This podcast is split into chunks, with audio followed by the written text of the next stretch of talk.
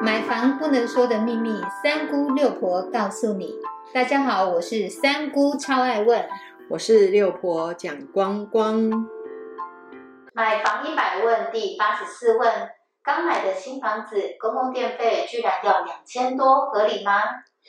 很多人都喜欢买有很多公共设施的大楼。六婆，你可以告诉大家，公设多会有哪些问题吗？如果你今天是买那种所谓的大楼，那它的住户呢多或少，我们都先不管。你今天买的这个大楼里面有很多的公共设施，很多地方都必须要开冷气，我们就必须要去了解。当你现在先买房子之前，你要不要先去了解这些公社的用电到底是吃公共用电，还是它在顶楼的部分有做所谓的太阳能板来供应它整个公共设施的用电？所以。在买房子之前，其实要做的功课相当多。也许多缴了这个两千多块，你认为很多，但是我们的公共设施它的用电到底是大家来分摊，还是用他们所谓的光电，就是太阳能板来去做支付？当然，这个两千多块，你说合理吗？六婆要跟大家讲，非常合理，因为。你知道电梯多么的耗电？你知道我们的公共空间的走道的照明、地下室停车的照明，还有所有的设备的用电量。包括我们的大楼的一些灯光计划啦，或者是我们的阳台，它也许也是公共照明的一个部分。那这样子，这些电当然是由我们所有的住户来做分摊。也许我们就会想说，我又没有住在那边，为什么我也要分摊？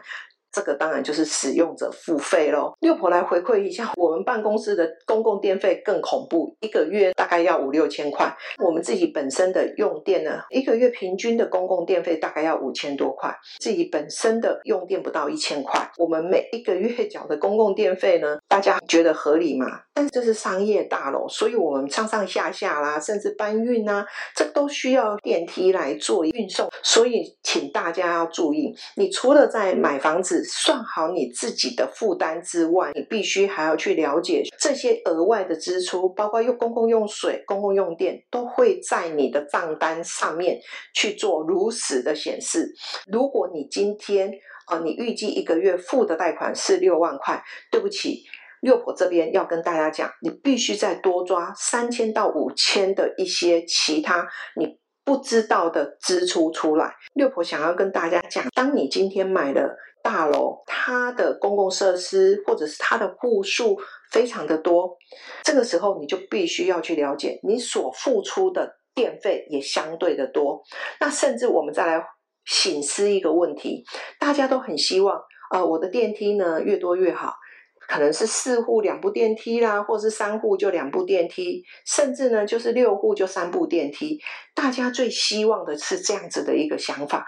当你今天要缴电费的时候，你就会问说为什么这么贵？这样子的问题就回馈回来。当你要享受空间的一个舒适性，跟享受运送的一个快捷的部分的时候，你就必须要有所付出。六婆想要跟大家来提醒：如果你对买房子必须要缴公共电费的这件事情，你事实上就会有很多的疑虑的话，六婆会建议大家，你可能要先去打听看看呐，大概。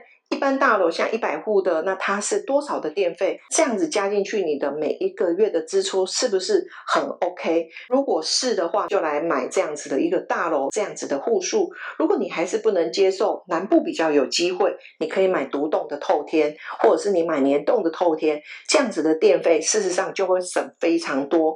当然，大楼跟透天它是不一样的产品，一定会有不一样的方便性。这个大家就要好好的去思考。那这样子大家懂了吗？如果是没有搞懂，建议可以再重新听一次哦，直到完全搞懂。谢谢您的收听。如果你对收听的内容有不了解的地方，欢迎在下面留言，六婆讲光光将会为您解答哦。我们下回见，拜拜，拜拜。